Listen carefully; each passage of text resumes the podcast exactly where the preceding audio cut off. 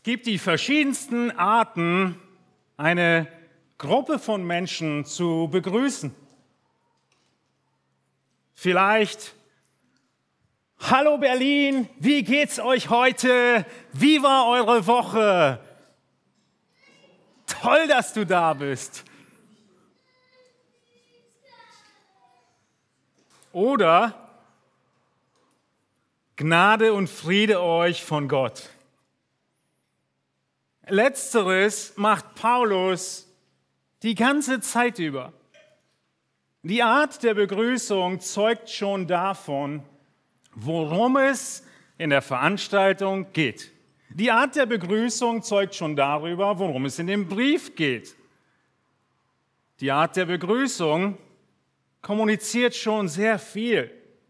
Paulus in so vielen seiner Briefe nutzt Gnade und Friede, weshalb wir diese zwei Worte für wert geachtet haben, eine Predigt drüber zu halten, dass sie nicht mehr Worthülsen bleiben, von denen wir irgendwie nicht wirklich wissen, was sie eigentlich beinhalten, sondern mit Inhalt gefüllt werden. Was genau sagt denn Paulus aus, wenn er Gnade und Friede in seine Begrüßung hineinpackt? Ist es vielleicht doch mehr als nur eine Floskel? Paulus, wie wir letzten Sonntag gesehen haben, hat den Kolosserbrief, den wir uns anschauen, aus Rom geschrieben, aus dem Gefängnis. Epaphras, der Pastor aus Kolosse, kam extra vorbei, um ihm zu berichten von den Freuden und den Herausforderungen in Kolosse und in Laodicea. Und Paulus, er beginnt diesen Brief, wie man einen üblichen Brief beginnt, ungefähr 60 nach Christus geschrieben, 62 vielleicht spätestens. Und er fordert, er ruft, er schreibt auf seinen Briefumschlag seinen Namen, den Absender, den der Empfänger und ein Wort des Grußes. Aber alle drei Elemente werden schon mit Christus in Verbindung gebracht. Es ist Paulus, der Apostel Christi. Es sind die Kolosser, die aber zuallererst heilige und treue Brüder sind, die in Christus sind, die in Kolosse sind. Alles wird mit Christus in Verbindung gebracht. Paulus selbst schreibt diesen Brief aus welchem Willen heraus? Aus dem Willen Gottes heraus. Gott selbst gibt uns hier in diesem Brief sein Wort. Es sind nicht die tollen Gedanken von Paulus, sondern es ist Gottes Wille für seine Gemeinde in Kolosse und dann als Sendschreiben und Rundschreiben in der ganzen Welt für alle Zeiten. Paulus, er begrüßt mit Gnade und Frieden. Wir wollen uns heute Morgen zwei einfache Punkte anschauen, in diesem halben Vers, den wir uns anschauen. Kolosser 1, 2b ist unser Predigtext. Ihr werdet ihn schnell auswendig können. Gnade sei mit euch und Friede von Gott, unserem Vater und dem Herrn Jesus Christus. Gnade und Friede. Wir müssen in der Gnade Gottes leben, ist unser erster Aspekt, den wir uns anschauen, wenn wir über Gnade nachdenken. Gnade ist nicht etwas, was dir nur einmal widerfahren ist, sondern was du fortwährend auf dem Schirm hast. Gnade ist das, was den Alltag bestimmt. Gnade ist, was deinen ganzen Umgang bestimmt. Gnade ist, was deine Hoffnung bestimmt. Gnade ist, was du beachten musst, wenn du über deine Vergangenheit nachdenkst. Die kurze, letzte Woche und die langfristige, die letzten Jahre und Jahrzehnte. Gnade sei mit euch, ist der Gruß von Paulus. Wir schauen uns zuerst an, dass wir in der Gnade Gottes leben müssen. Normalerweise eröffnet ein Brief mit einer ganz normalen Grußformel. Ein paar Jahrhunderte vorher lese ich euch mal den Gruß von Nebukadnezar vor, als der einen Brief geschrieben hat. In Daniel 4, Vers 31 lesen wir den Gruß von Nebukadnezar. Der König Nebukadnezar an alle Völker, Nationen und Sprachen, die auf der ganzen Erde wohnen. Absender und Empfänger. Sein Gruß, euer Friede werde groß. Das ist sein Gruß von Nebukadnezar vor seiner Wiedergeburt an den Rest der Welt. Wir merken, Grüße am Anfang eines Briefes sind normal, aber Paulus, er nutzt ihn für seine Absicht. Paulus, er nutzt ihn, um aufzuzeigen, dass wir uns nicht hier versammeln, um den Abend über zu feiern. Wir nutzen den Gruß nicht, um deutlich zu machen, wie toll du bist. Der Gruß, den Paulus benutzt, ist deutlich zu machen, dass wir absolut abhängig sind. Eine riesengroße Null, noch weniger als das. Dass wir Gnade brauchen und dass wir Frieden brauchen. Dass wir unverdiente Segnungen empfangen haben, die die Ursache für unsere Beziehung sind. All das schauen wir uns ein bisschen näher an. Nicht einfach nur Friede, wie bei Nebukadnezar, sondern die Grundlage des Friedens, mit der beginnt Paulus. Und die ist die Gnade. Die Gnade als Grundlage des Friedens.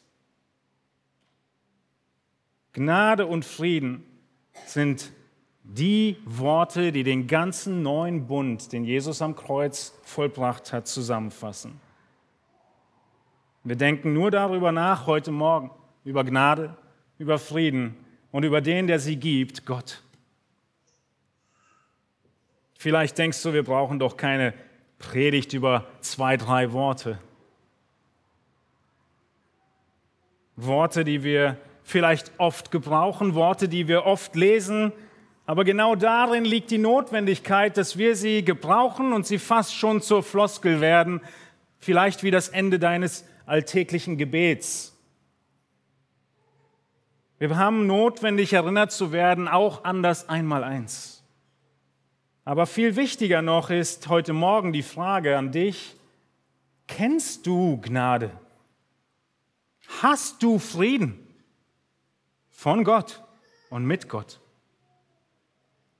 Wenn Paulus diese Worte schreibt, Gnade sei mit euch und Friede, dann ist es in der Übersetzung schon relativ gut rübergekommen, dass es ein Wunsch ist, ein Anliegen ist, etwas, was ihm auf dem Herzen liegt. Man könnte so weit gehen zu sagen, es ist schon wie ein Gebetsanliegen von Paulus an die Kolosser.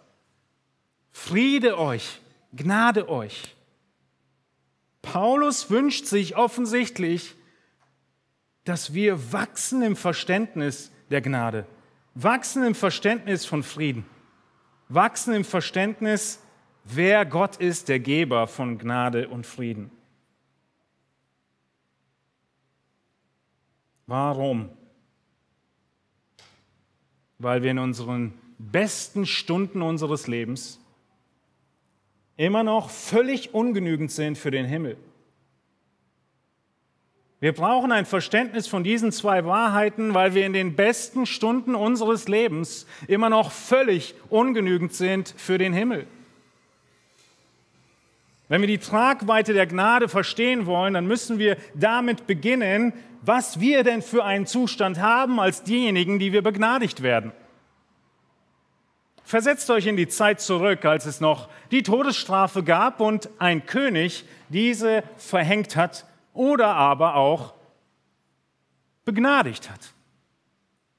Stellt euch zwei Menschen in seinem Reich vor, die die Todesstrafe nun verdient haben, über die das Urteil gesprochen wurde.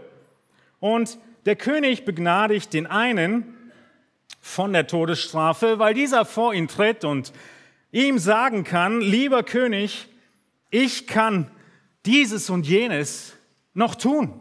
Ich kann diesen Anteil meiner Strafe noch zurückzahlen. Ich kann für diesen Anteil meiner Strafe noch so und so viele Jahre in deinem Dienst stehen. Bitte begnadige mich. Wenn der König ihn begnadigen würde, wäre er gnädig. Der andere, er tritt vor den König Und er kann gar nichts tun. Er ist völlig unfähig, das Ausmaß der Schulden überhaupt nur im Ansatz zu begleichen. Er hat überhaupt keine Fähigkeiten, irgendetwas von der Schuld zu abzuarbeiten. Und er hat gegen den König selbst, seine Familie, seine Ehre gesündigt. Wessen Gnade, wessen Begnadigung wäre größer? Offensichtlich die letztere. Begnadigung hängt von vielen Elementen ab. Das Ausmaß der Gnade. Wenn wir also die Gnade, von der Paulus spricht, verstehen wollen, müssen wir mit uns selbst beginnen, die wir begnadigt wurden oder werden können. Es sind zwei Aspekte, die das Ausmaß und die Größe von Gnade beeinflussen. Der eine Aspekt ist die Kraft des Angeklagten, etwas zu tun. Der erste Aspekt ist die Möglichkeit, dass der Begnadigte oder der, der auf Gnade sucht, noch etwas tun kann, etwas beitragen kann für seine Begnadigung. Der zweite Aspekt, äh, oder auch nicht, gehört zum ersten dazu. Der zweite Aspekt ist die Schwere des Tatbestands. Wie viel kannst du beitragen zur Begnadigung und wie schwer ist dein Tatbestand, sind die zwei großen Fragen bei dem Ausmaß der Begnadigung. Was war dein Vergehen? Gegen wen war dein Vergehen gerichtet? Hast du vielleicht eine Vase zerstört? Hast du eine Katze überfahren? Hast du einen Menschen was angetan, ihn verletzt oder ihn ermordet? Hast du vielleicht deinem Schöpfer den Dienst verweigert und bist in Rebellion und Kampf gegen ihn gezogen? Versteht ihr, Gnade hat mit dem Tatbestand zu tun. Worum geht es eigentlich? Und dann mit dem, was du noch beitragen kannst, wie viel Fähigkeit du hast. Die große Frage, die im Raum steht, ist also, was ist dein Tatbestand vor Gott, dass er dich begnadigen müsste? Darüber wollen wir als erstes nachdenken. Warum brauchen wir Gnade, der uns dann Frieden mit Gott schenkt? Meistens können wir uns an der Schadensbeseitigung beteiligen. Das ist unser Alltag, darin leben wir und deshalb fällt es uns schwer, eine Situation vorzustellen, an der wir keine Chance haben, uns zu beteiligen. Wir vertrauen auf unser Geld und wir begleichen den Schaden. Wir kaufen eine neue Vase. Wir vertrauen unseren Beziehungen und sorgen für ein neues Haustier. Wir können so viele Dinge machen, wir meinen immer, wir können es regeln. Und im allerschlimmsten Fall habe ich doch noch meine Versicherung und diesen netten Berater, der mir immer hilft, dass er auch greift. Ist das nicht unser Alltag? Der Begriff Gnade, er hat überhaupt keine Relevanz im alltäglichen Leben, weil wir immer selbst uns um die Dinge kümmern können. Vor allem wir Männer. Wenn du heute hier bist und dir nicht bewusst ist, dass du Frieden brauchst mit Gott, dann möchte ich dir jetzt zeigen, warum du Frieden mit Gott brauchst. Warum Gott, wenn du keinen Frieden mit ihm hast, dein Feind ist. Und wie du Frieden in einem Augenblick bekommen kannst. Mit dem, der Macht hat, über dein Leben in Ewigkeit zu entscheiden. Ohne Jesus Christus bist du ein Feind Gottes. Warum ist das so? Weil eben der Schaden an der Vase die neue Vase ist. Natürlich kann da noch ein Erinnerungswert dran sein. Der Lohn dieser Schuld, die Vase kaputt gemacht zu haben, ist darin, dass ich eine neue besorge. Der Lohn der Sünde gegen Gott ist aber der Tod. Jede einzelne deiner Sünden kannst du nur mit Blut begleichen. Und ohne Jesus Christus und sein Blut hast du keine Chance der Begleichung. Wir werden im Kolosserbrief, wahrscheinlich dann in einigen Monaten, zu Kolosser 1, 21 kommen.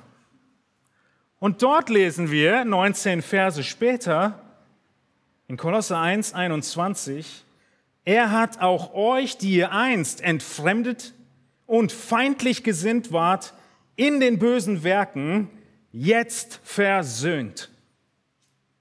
Paulus geht weiter in den Brief und er beschreibt, wie wir waren. Denn wenn du heute Christ bist, lass mich dir sagen, du hast vergessen, wer du warst. Du brauchst die Bibel, um dir aufzuzeigen, wie du eigentlich warst, wie vollkommen verloren du warst. Du warst entfremdet. Aber Paulus sagt nicht in einem Moment entfremdet, also kein Bezug zu Gott, zu jemand Fremdem hast du keinen Draht, sondern Paulus schreibt in Kolosser 1, 21, ihr wart fortwährend entfremdet, die ganze Zeit über entfremdet, null Chance auf Versöhnung. Zweitens warst du ein Feind Gottes, ein Feind Gottes. Und drittens hast du das Ganze besiegelt mit einer Fülle an bösen Werken, die du getan hast. Erst deine Beziehung zu Gott völlig abwesend, deine Haltung gegenüber Gott, Feindschaft und die Taten gegen Gott, ein riesiger Berg an bösen Taten gegen Gottes Willen. Das ist der Grund, warum Paulus dann davon spricht, Jesus hat euch versöhnt. Ihr braucht Versöhnung mit Gott. In Epheser 4, 17 bis 18 heißt es, das sage und bezeuge ich nun im Herrn, dass ihr nicht mehr so wandeln sollt, wie die übrigen Heiden wandeln, in der Nichtigkeit ihres Sinnes, deren Verstand verfinstert ist und die entfremdet sind dem Leben Gottes, wegen der Unwissenheit, die in ihnen ist, wegen der Verhärtung ihres Herzens. Wir haben letzten Sonntag gesehen, der Epheserbrief und der Kolosserbrief, die gehen Hand in Hand, zur selben Zeit geschrieben, gleiche Postboten, gleiche Zielrichtung, Türkei heutige Türkei. Und deshalb ist der Epheserbrief immer eine gute Parallelstelle für den Kolosser. Hier hat Paulus den Ephesern es so ausgedrückt, ihr seid wie die Heiden gewesen, in der Nichtigkeit ihres Sinnes, der Verstand von euch war verfinstert und ihr wart entfremdet von Gott. Ihr wart unwissend und eure Herzen waren hart harte Herzen. Das ist dein Zustand vor Gott, wenn du Jesus nicht hast als deinen Stellvertreter. Das ist dein Zustand vor Gott. Aber es ist nicht nur das, sondern das, was der Paulus hier beschreibt, ist, du warst Feind Gottes. Nicht nur diese Unwissenheit, nicht nur die Blindheit, nicht nur die Entfremdung, sondern Feind Gottes. Feind wie ein Feind im Krieg. Und dein Gegner, den du dir ausgesucht hast, war Gott selbst.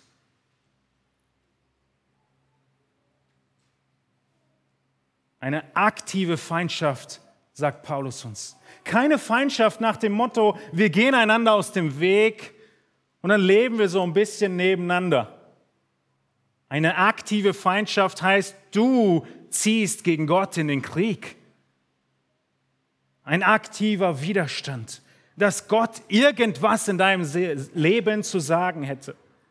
In deinem ganzen Sein, in deinem ganzen Herzen, in deinem ganzen Denken und in all deinen Taten. Feind Gottes. Aktiv.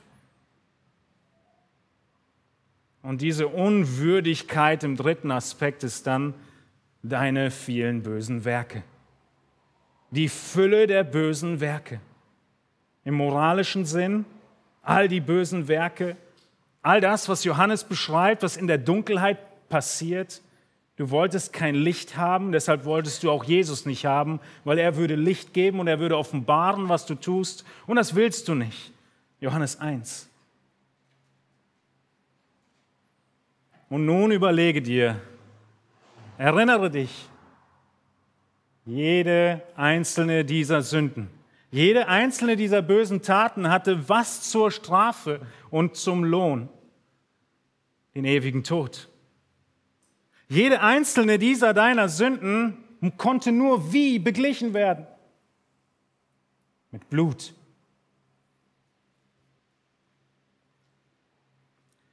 Was definiert das Ausmaß an Gnade?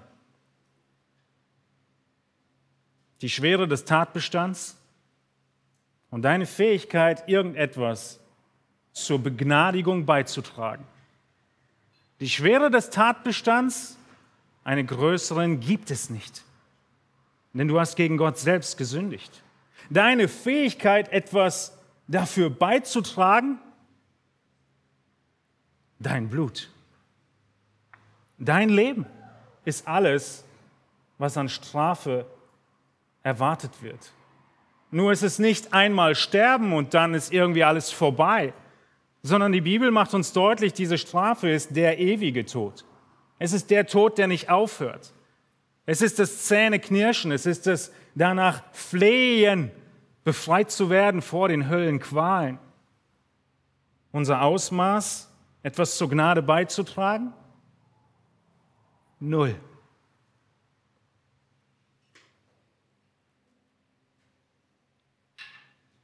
Wenn wir über Gnade nachdenken, musst du deine Lage verstehen, in der du bist oder in der du warst, wenn du begnadigt bist. Aktiver Feind im Kriegszustand gegen Gott selbst, den du begonnen hast und aufrecht erhältst. Gott selbst als dein Feind. Welcher Krieg, welcher Feind? Vielleicht sagst du, ich mach doch gar nichts. Es gibt so viel andere, die viel schlimmer sind in dieser Welt. Schalt doch mal die Nachrichten ein. Ich bin doch so wunderbar. Die meisten Menschen, sie ziehen sich in ihre kleine, selbstgebaute Burg zurück und meinen dann, der Feind, der kommt, der wird schon nicht ganz so schlimm sein. Und vielleicht hat er ja auch ein bisschen Verständnis. Wahrscheinlich kümmert er sich erstmal um die, die viel schlimmer sind wie ich. Du meinst tatsächlich, die anrückende Armee Gottes könnte oder würde dich übersehen oder begnadigen. Das wird sie nicht mehr, wenn du nicht zu Lebzeiten im Glauben an Jesus Christus antwortest. Du in deiner selbstgemachten Burg bist hilfloser als ein Vogel, der nicht mehr fliegen kann vor einer Katze. Du bist hilfloser als ein Schuldner vor seinem Geldeintreiber. Du bist absolut hilflos, denn Gott ist dein Feind. Und du selbst fachst diese Feindschaft Moment für Moment, Tag für Tag auch noch an, wenn du an der Rebellion gegen Gott festhältst. Deine Schuldenliste ist umfangreicher als das dickste Buch in deinem Schrank. Der Tatbestand lautet, du hast Gott nicht geehrt mit deinem Leben und deinen Nächsten nicht geliebt wie dich selbst. Das ist die Zusammenfassung des ganzen Gesetzes. Was kannst du Gott bringen? Gar nichts. Denn du könntest ihm nur Blut bringen, aber das funktioniert nur einmal. Das muss begnadigt werden. Du musst begnadigt werden in diesem Ausmaß und der du an Jesus glaubst und Frieden mit ihm hast, du wurdest begnadigt in diesem Ausmaß. Halleluja! Preis den Herrn. Das ist die Ursache für unsere Freude. Das Ausmaß der Begnadigung, was wir verstehen. Und in dieser Gnade müssen wir fortwährend leben, ist Paulus Gruß. Gnade sei mit euch. Denn diese Gnade, die Jesus dem, der glaubt, schenkt, ist nicht für einen Moment, für all die Taten, die mal gewesen sind, sondern ist für das, was gewesen ist, das, was ist und das, was kommt. Und deshalb leben wir in dieser Gnade. Zum Tod verurteilt, aber begnadigt. Daran müssen wir erinnert werden. Und wir müssen erinnert werden, wie viele Fähigkeiten ein Toter eigentlich hat. Vor einigen Jahren haben wir vor unserer Wohnung einen toten Vogel entdeckt. Manche tote Vögel sehen ja richtig übel aus. Dieser tote Vogel sah wundervoll aus. Quicklebendig könnte man fast sagen. Noch richtig schön. Nur irgendwie nicht mehr aufrecht auf zwei Beinen. Ich habe ihn mir mit den Jungs genauer angesehen. Wir haben mehrere Minuten hingeschaut. Wir haben gewartet. Wisst ihr, was dann passiert ist? Nichts. Nichts ist passiert. Er war tatsächlich tot, egal wie gut er aussah. Wir haben ihm auch nicht mehr versucht, Fliegen beizubringen. Wir haben ihn weggetan. Wie viel Fähigkeit hat ein Toter? Was kannst du beitragen zu deiner Begnadigung? Nichts. Sie ist dir noch nicht mal bewusst, dass du sie brauchst. Wenn dir in diesem Moment bewusst wird, dass du Gnade nötig hast, dann wirkt der Heilige Geist schon an deinem Herzen. Weil aus deiner eigenen Weisheit heraus würdest du selbst das nicht erkennen. Verstehst du? So blind sind wir. Das ist das Angebot und Geschenk der Gnade. Und heute ist diese Gnadenzeit. Heute ist die Möglichkeit, diese Gnade anzunehmen, indem du der Schrift Folge leistest, die dir zuruft, tu Buße und glaube an den Namen des Herrn Jesus Christus, so wirst du gerettet werden. Und du wirst von der ewigen Strafe ins ewige Leben übergehen in einem Augenblick. In Römer 5, Vers 1 beschreibt Paulus es wie folgt. Da wir nun gerecht geworden sind durch den Glauben. Ihr seht als allererstes das Mittel, durch das wir gerechtfertigt werden. Durch den Glauben oder aus Glauben gerechtfertigt. Die Folge aus dieser Rechtfertigung aus Glauben ist der Friede mit Gott. Wer hat diesen Frieden gestiftet? Jesus Christus durch unseren Herrn Jesus Christus. Das Mittel ist der Glaube und in Vers 2 wiederholt, durch den, also Jesus, wir im Glauben nicht nur Frieden haben, sondern zweitens auch Zugang erlangt haben zu der Gnade, in der wir stehen. Beachtet hier die Verbform deines Zustands. Was ist mit der Gnade? Du stehst in der Gnade. Sie ist dir nicht einmal zuteil geworden, sondern du stehst in der Gnade, du lebst in der Gnade. Es ist der Zustand, in den du hineingekommen bist. Wie bist du da reingekommen? Durch Glauben. Noch irgendwas? Nichts mehr. Nur Glauben. Noch irgendwelche Werke? Muss ich irgendwo hinreisen?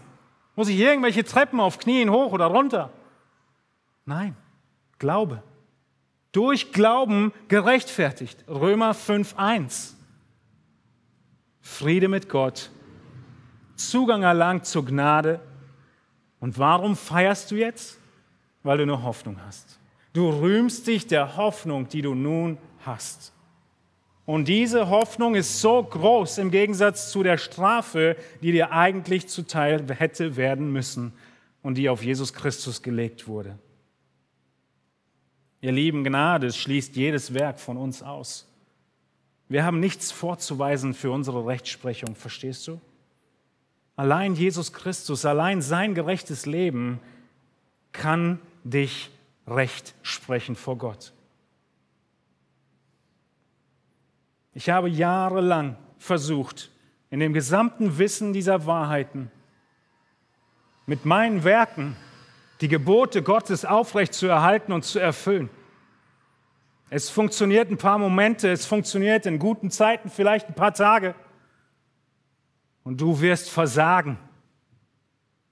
Und deshalb brauchst du die Gnade in dem ersten Moment deines Glaubens und bis du in Ewigkeit bei ihm sein wirst. Und bevor du das nicht verstanden hast, bist du nicht gerettet. Hörst du? Bevor du das nicht verstanden hast, versuchst du aus eigenen Mitteln und Werken heraus gerettet und gerechtfertigt zu werden. So wie die zwei Männer in Lukas 18, Verse 10 bis 14. Der eine ging zum Tempel hinauf, er betet. Er war ein Pharisäer, der andere war ein Zöllner. Der Pharisäer stellt sich hin, betet bei sich selbst und sagt, oh Gott, ich danke dir, dass ich nicht bin wie die übrigen Menschen, Räuber, Ungerechte, Ehebrecher oder auch wie dieser da, der Zöllner. Ich faste zweimal in der Woche und gebe den Zehnten von allem, was ich einnehme. Das war der eine. Der andere stand fernab vom Tempel der Zöllner. Er wagte nicht einmal seine Augen zum Himmel zu erheben, sondern schlug an seine Brust und sprach, O Gott, sei mir Sünder gnädig. Jesu Resümee. Dieser ging gerechtfertigt in sein Haus hinab im Gegensatz zu jenem. Im Gegensatz zu jenem. Nicht zwei Wege in den Himmel, entweder mit deinen Werken oder absolute Gnade, nur ein Weg. Das Werk Christi oder kein Werk. Der schmale Weg, Jesus, ich bin der Weg oder kein Weg. Kein anderer Name, unter dem ein Mensch gerettet wird. Deshalb brauchen wir die Gnade Gottes, um gerettet zu werden. Und die Gnade brauchen wir jeden Tag, Tag ein, Tag aus. Unser Unvermögen, Gott gefällig zu leben, ändert sich nicht an dem Tag der Rettung. Unser Unvermögen bleibt. Wir bekommen nur neue Fähigkeiten dazu, den Heiligen Geist, der in uns wohnt. Aber wir brauchen die Gnade jeden Tag. Und deshalb frage ich euch am Anfang eines Gottesdienstes nicht, wie geht's euch? Schön, dass du da bist. Natürlich freuen wir uns darüber, aber es geht uns miserabel, wenn wir aus der Woche hierher kommen. Wenn wir wirklich mit offenen Augen durchs Leben gehen, dann ist die Woche voll von Dreck, der an unseren Füßen haftet und der abgewaschen werden muss. Wenn du das nicht siehst, dann bist du blind geworden für die Sünde in deinem Leben. Tag ein, Tag aus brauchst du die Gnade Gottes. Deshalb wünscht Paulus den Kolossern, Gnade sei mit euch von Gott.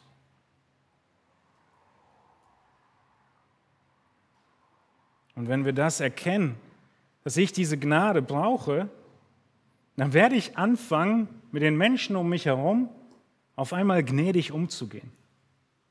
Ich werde mit ihnen gnädig umgehen, weil dieses Ausmaß meiner Begnadigung, der Tatbestand von mir, Sünde gegen Gott, Feindschaft gegen Gott, das unendlich lange Liste von bösen Taten gegen Gott, ist so viel mehr Begnadigung, als ich meinem Nächsten, der neben mir ist, meinem Freund, meiner Freundin, meinem Familienmitglied, nun entgegenbringe. Ich werde ein gnädiger Mensch. Das Gegenteil davon sind selbstgerechte Menschen und sind gesetzliche Menschen, die davon sprechen, dass ein Maßstab nicht eingehalten wird. Hallo? Ja, es wird ein Maßstab nicht eingehalten, aber das ist der Maßstab von Gott gegenüber mir. Der wird nicht eingehalten. Das ist mein Hauptproblem, nicht dein Maßstab gegenüber mir. Und deshalb brauchen wir Gnade Tag ein, Tag aus. Und deshalb fliehen wir zum Thron der Gnade, was wir uns in der Versuchung Jesu vor einigen Wochen angeguckt haben, zur rechtzeitigen Hilfe. Gnade schließt deine Werke aus, aber Gnade bewirkt Werke Gottes in deinem Leben. Gnade schließt deine Werke aus, aber bewirkt Werke der Gnade in deinem Leben. Gnade schließt deine Werke aus, aber bewirkt Werke der Gnade in deinem Leben. Deine Gnade als Christ, die Gnade Gottes, die sich widerspiegelt, die ein Abglanz ist von der Gnade Gottes, ist in diesem Bewusstsein, dass du abhängig bist, dass du deine Bibel aufschlägst, dass du zu Gott kommst im Gebet, dass du um Weisheit flehst, dass dir bewusst ist, die Welt ist mein Feind. Entweder die Welt oder die Gemeinde oder Christus. Wir können nicht auf zwei Hochzeiten tanzen. Das Bewusstsein der Gnade zeigt, diese Bedürftigkeit zeigt sich am ersten Tag der Rettung und von da an weiter. Zweiter Petrus spricht davon, alles andere ist, du hast vergessen, wovon du begnadigt wurdest. Auch das kann sein. Aber dann erinnere dich.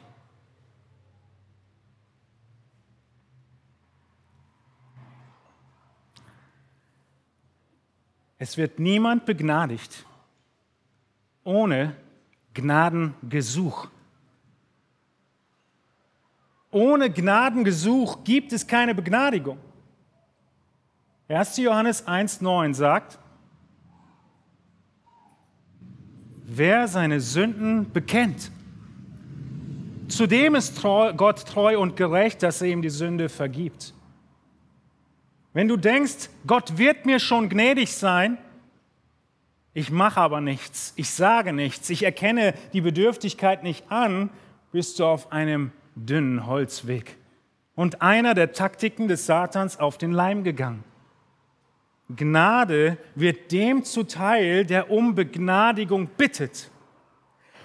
Und das tun wir gegenüber Gott und das tun wir gegenüber voneinander. Wenn ich zu dir komme und sage, ich habe gesündigt, ich habe gelogen, ich habe mich höher geachtet als dich und ich bringe diese Worte über meine Lippen, bitte vergib mir, dann ist das ein Gnadenersuch. Was passiert nun? Wird Gnade gegeben, dann passiert was? Nehmen wir an, um es ein bisschen einfach zu machen, ich habe dir einen blauen Fleck verpasst. All die Motive des Herzens lassen wir jetzt mal außen vor. Und ich bitte dich um Vergebung, dass ich dir wehgetan habe. Was passiert, wenn du mir gnädig bist? Statt Rache zu üben. Das Einzige, was passiert ist, dass die Schuld und der Schmerz bei dir selbst bleiben. Die sind nicht weg, die sind nicht eliminiert, die sind nicht unterm Teppich. Das bleibt alles. Der blaue Fleck bleibt bestehen. Wenn ich sage, ich bin dir gnädig, heißt es nur, ich übernehme die ganzen Kosten. Das hat Jesus getan. Er hat gesagt, ich übernehme die Gnade, ich bin dir gnädig, ich übernehme deine ganze Strafe. Wenn ich sage, ich vergebe dir, dann übernehme ich das ganze Leid, die ganzen Konsequenzen und trage sie. Mit dem Unterschied, dass ich sie dir nicht mehr vorhalte, weil ich dir vergeben habe, weil ich dich begnadigt habe, einmal den Schuldschein ausgelöscht, kann er nicht wieder hervorgebracht werden. Ist die Erinnerung an den Schuldschein da? Ja. Sind die Konten alle im Minus? Immer noch. Aber der Schuldschein ist weg. Die Strafe liegt auf jemand anderen. Er muss sich jetzt darum kümmern. Das ist Vergebung und das ist Gnade im Alltag. Aber niemand kann dich begnadigen, ohne dass du einen Gnadenersuch gibst. Weder Gott noch dein Nächster.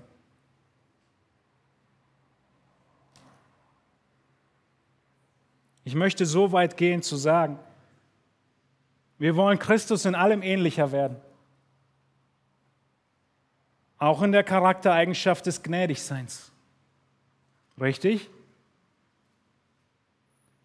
An welchem Moment kannst du überhaupt nur die Charaktereigenschaft der Gnade praktizieren? Was muss geschehen, damit du gnädig sein kannst?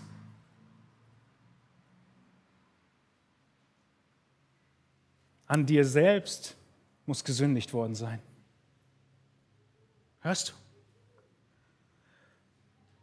Das Kreuz musste geschehen, Blut musste fließen, damit Gott zeigen konnte, dass er die Charaktereigenschaft des Gnädigseins überhaupt hat.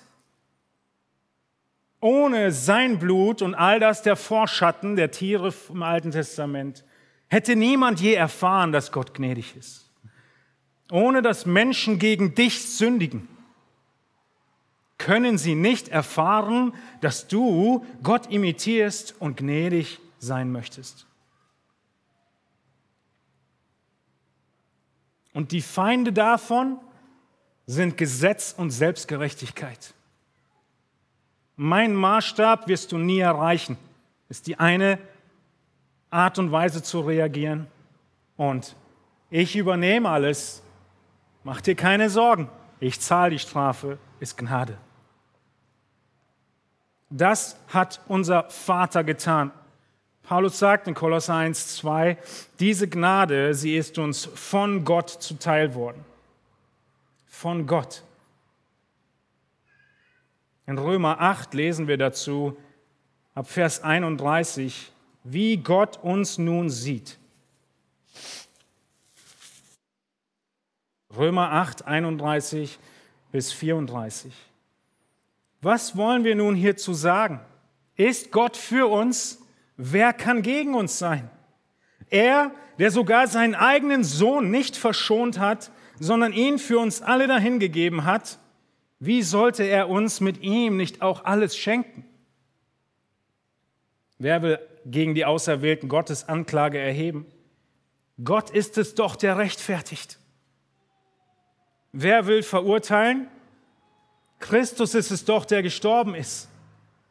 Ja, mehr noch, der auch auferweckt werden worden ist, der auch sitzt zu Rechten Gottes, der auch für uns eintritt. So geht Gott mit uns um.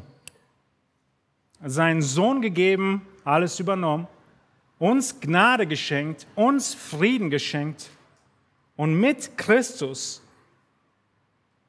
gibt es keine Anklage mehr. Sein Opfer reicht für jede Sünde auf diesem Planeten. Bis auf die Sünde, dass du gegen Gott rebellierst und dieses Angebot nicht annimmst. Die Bibel nennt diese Sünde die Sünde gegen den Heiligen Geist. Der Heilige Geist, der dir sagt, glaube an Jesus und du sagst, ich will nicht. Alle anderen Sünden werden vergeben. Spurgeon sagte über Gnade, behandle Gottes Zusagen nicht wie Kuriositäten aus einem Museum, sondern nutze sie als tägliche Quelle des Trosts. Behandle Gottes Zusagen nicht wie Kuriositäten aus einem Museum, sondern nutze sie als tägliche Quelle des Trostes. Gnade gehört genau da rein. Nicht etwas, worüber wir irgendwann irgendwo mal nachdenken und die Definition müssen wir im Wörterbuch nachschlagen, sondern unser Alltag, unser Leben, unser Atem. Wir stehen in der Gnade und sie tröstet uns. Tag ein, Tag aus. Das Ausmaß der Gnade wird deutlich, wenn das Ausmaß der Schuld deutlich wird, der Tatbestand und die Möglichkeit, für Gnade etwas beizutragen. Dein Beitrag für Begnadigung? Null. Das Ausmaß deines Tatbestands? Feind Gottes.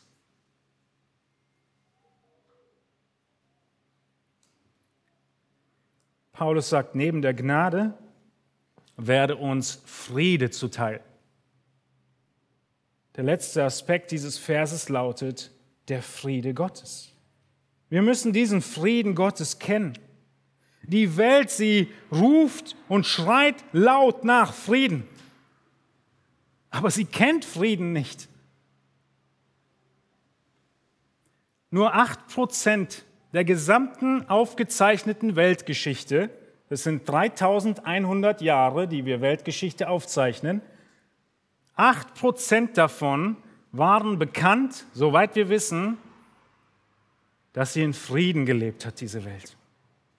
In den restlichen 92 Prozent unserer Geschichtsaufzeichnungen herrscht Krieg in irgendeinem Teil unseres Planeten. In diesen 3100 Jahren gab es also nur 286 Jahre ohne Krieg. In diesen 3100 Jahren gab es ungefähr 8000 Staatsverträge, die gebrochen wurden. Die Welt sehnt sich nach Krieg. Entschuldigung, die Welt sehnt sich nach Frieden. Und deshalb heißt Jesus auch der Friedefürst. Er ist der, der Frieden bringt, ein für alle Mal. Nur bei Gott wird Frieden zu finden sein. Nur Jesus trägt diesen Namen, niemand anders. Egal welchen Frieden er gestiftet hat, zwischen irgendwelchen Ländern, Parteien, Familien, der Friede Fürst ist nur Jesus. Und dieser Gruß, Friede von Gott sei mit euch, kommt aus dem tiefen Alten Testament. Shalom. Auf Hebräisch. Dieser Friedensgruß meinte immer das ganzheitliche Wohlergehen, dass es dir gut geht, dass du Frieden hast, dass du keine Feinde hast, dass du sowohl physisch wie auch seelisch, dass es dir gut geht. Shalom. Aber wenn Gott derjenige ist, der Frieden bringt, dann hat es noch eine viel größere Tragweite. Wenn Gott es derjenige ist, der Frieden stiftet, dann ist es immer das Ergebnis von Gnade. Wir sind Feinde Gottes nicht im Frieden. Nur durch Gnade werden wir zu Freunden Gottes, zu Kindern Gottes und werden den Frieden Gottes erfahren. Friede von Gott gibt es nur durch Gnade. Deshalb habe ich den Großteil der Predigt auf die Gnade verwendet. Wir brauchen Frieden, weil wir Gottes Feinde sind, ohne Jesus. Wir brauchen Frieden und es gibt nur einen Ausweg, nämlich den Friedensvertrag. Du musst kapitulieren. Es muss immer einer kapitulieren, richtig?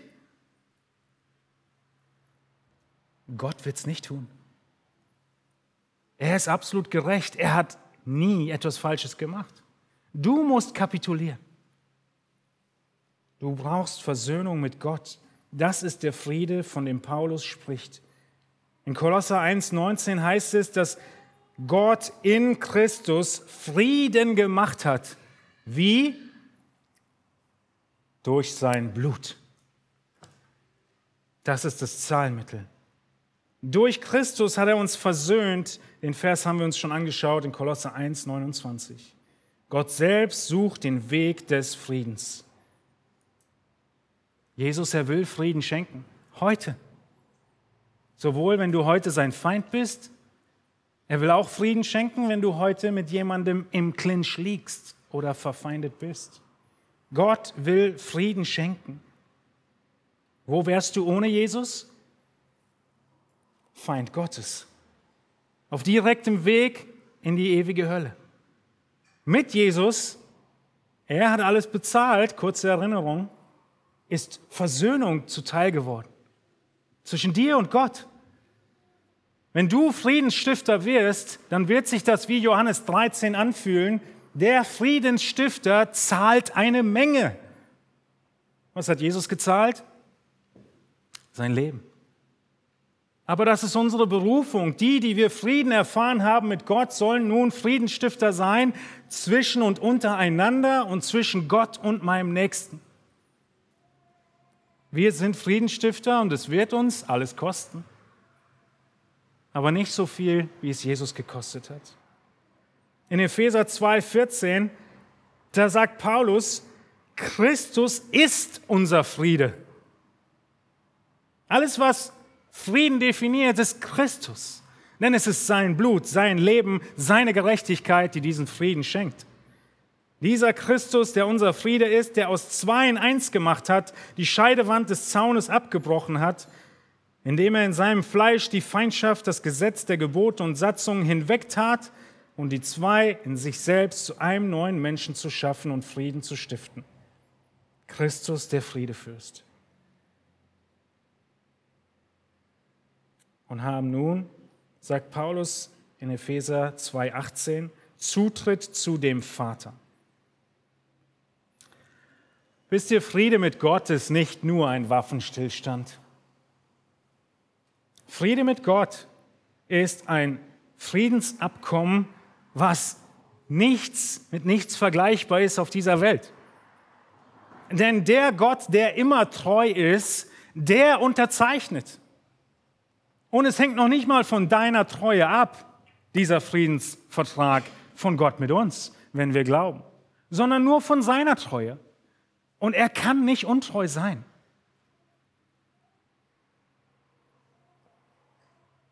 Wenn du Gott Vater nennst, dann hast du das unglaubliche Privileg, sein Kind zu sein, der du vorher sein Feind warst. Hast du irgendwo von einem König gehört, der seinen ärgsten Feind alle Strafe erlässt und ihn dann als sein Kind adoptiert und an seinen Königstisch setzt? Hast du je von so einem König gehört? Das ist unser Gott. Das ist das, was er mit uns gemacht hat. Vom Feind zum Kind. Von ewiger Strafe zu herrlicher Herrlichkeit im Himmel in alle Ewigkeit. Das ist das Werk Christi. Völlig unverdient macht er alle, die glauben, zu seinen Kindern. Er adoptiert uns. Und diesen König lieben wir. Diesen König wollen wir Folge leisten. Diesem König gehorchen wir. Darin zeigen wir unsere Liebe. Johannes 14.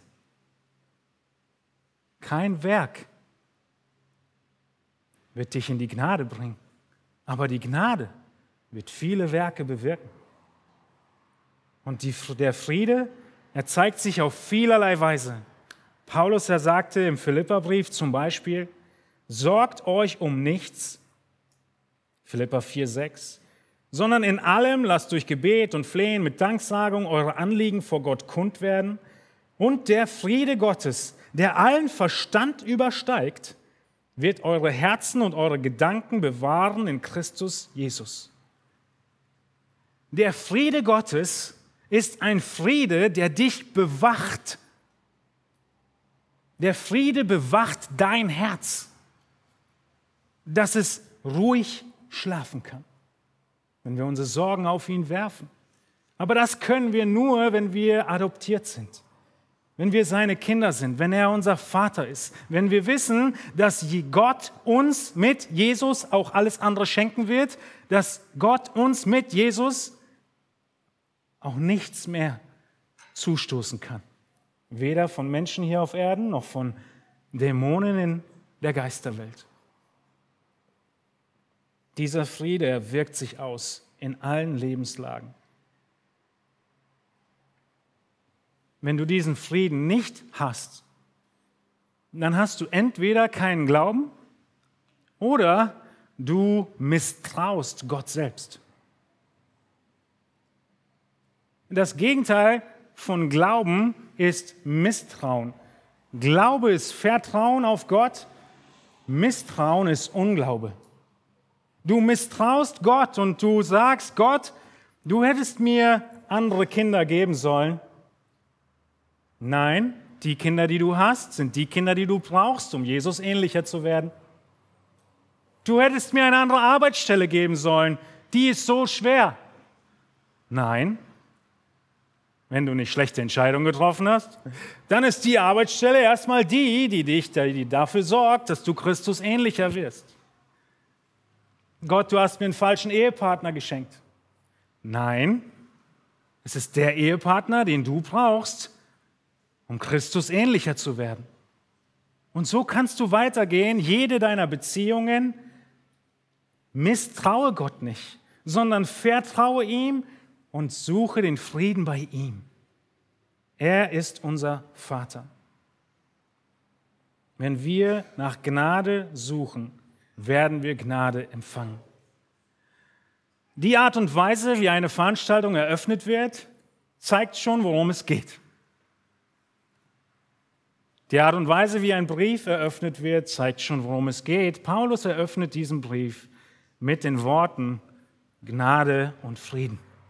Das ist, worum es geht. Die Gnade, dass Christus uns erlöst hat. Die Gnade, dass wir durch sein Opfer neu geboren sind. Die Gnade, dass wir einst mit ihm in Ewigkeit sein dürfen. Die Gnade, die uns täglich ins Staunen bringt Die Gnade, die uns täglich zuteil wird, wenn wir nach Begnadigung fragen. Die Gnade, an die wir immer denken, wenn wir das Abendmahl feiern. Die Gnade, die uns tröstet, wenn wir gesündigt haben. Die Gnade, die uns tröstet, wenn an uns gesündigt wurde. Die Gnade, die uns Freude gibt, wenn wir an die Ewigkeit denken. Das ist die Gnade, von der Paulus schreibt. Und das ist der Friede, von dem Paulus schreibt. Und erinnere du dich auch daran, dass du Gnade erst zeigen kannst, wenn gegen dich gesündigt wurde. Dass du Gnade erst erweisen kannst, wenn du dann vergibst, die ganze Last, den ganzen Schmerz, die ganze Wunde auf dich nimmst und deinem Gegenüber nicht mehr zurechnest und mit Gutem statt mit Rache vergiltst.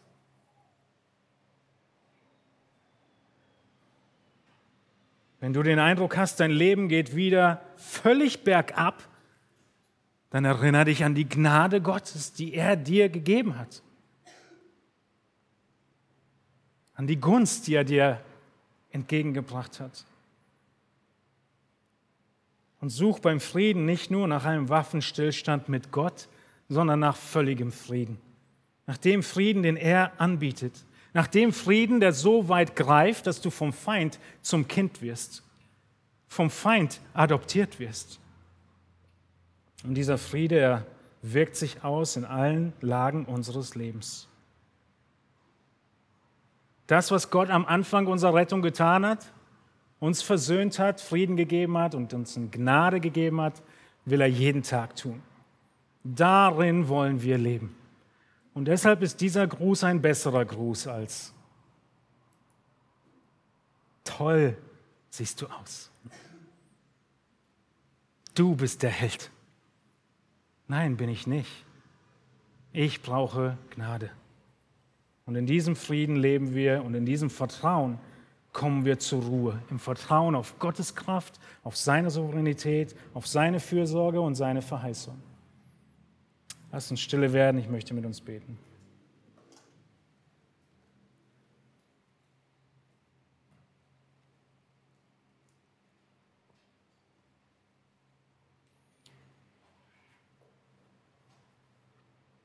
Herr Jesus Christus, wie schnell vergessen wir die Hoffnungslosigkeit, die unumstößlich über unserem Leben stand. Ohne Möglichkeit, irgendeine Veränderung herbeizuführen, ist jeder einzelne Mensch auf diesem Planeten auf dem Weg in die Hölle. Herr, unser Gott und Vater, wir preisen dich dafür, dass du vorgesehen hast und den Vorsatz gewählt hast vor aller Ewigkeit, dass du eingreifen wirst in diese absolut verlorene Welt und in unseren Zustand in die ewige Hölle unterwegs zu sein. Du hast dich entschieden einzugreifen und Frieden zu stiften. Du hast dich entschieden, uns zu erwählen. Du hast dich entschieden, deine Liebe auf uns zu setzen. Wie unbegreiflich ist dieses dein Wesen, wie unbegreiflich deine Gnade, wie unbegreiflich die Breite, die Tiefe und die Höhe deiner Liebe die du uns erweist in Jesus Christus. Und so beten wir, dass jeder, der heute keinen Frieden mit dir hat, glaubt, dass du ihm Gnade zuteil werden lässt und er Frieden mit dir erhält. Und die, die wir Frieden haben, lass du uns Friedensstifter sein. Lass uns nicht zurückhalten mit Gnade und Vergebungsbereitschaft Lass uns anfangen, bei unseren Worten Gnade zu reden und andere aufzubauen. Mögest du geehrt werden, indem auch wir dies zu unserem tagtäglichen Wunsch, Gebetsanliegen und Gruß machen, dass wir in der Gnade und im Frieden Gottes sein. In Jesu Namen beten wir. Amen.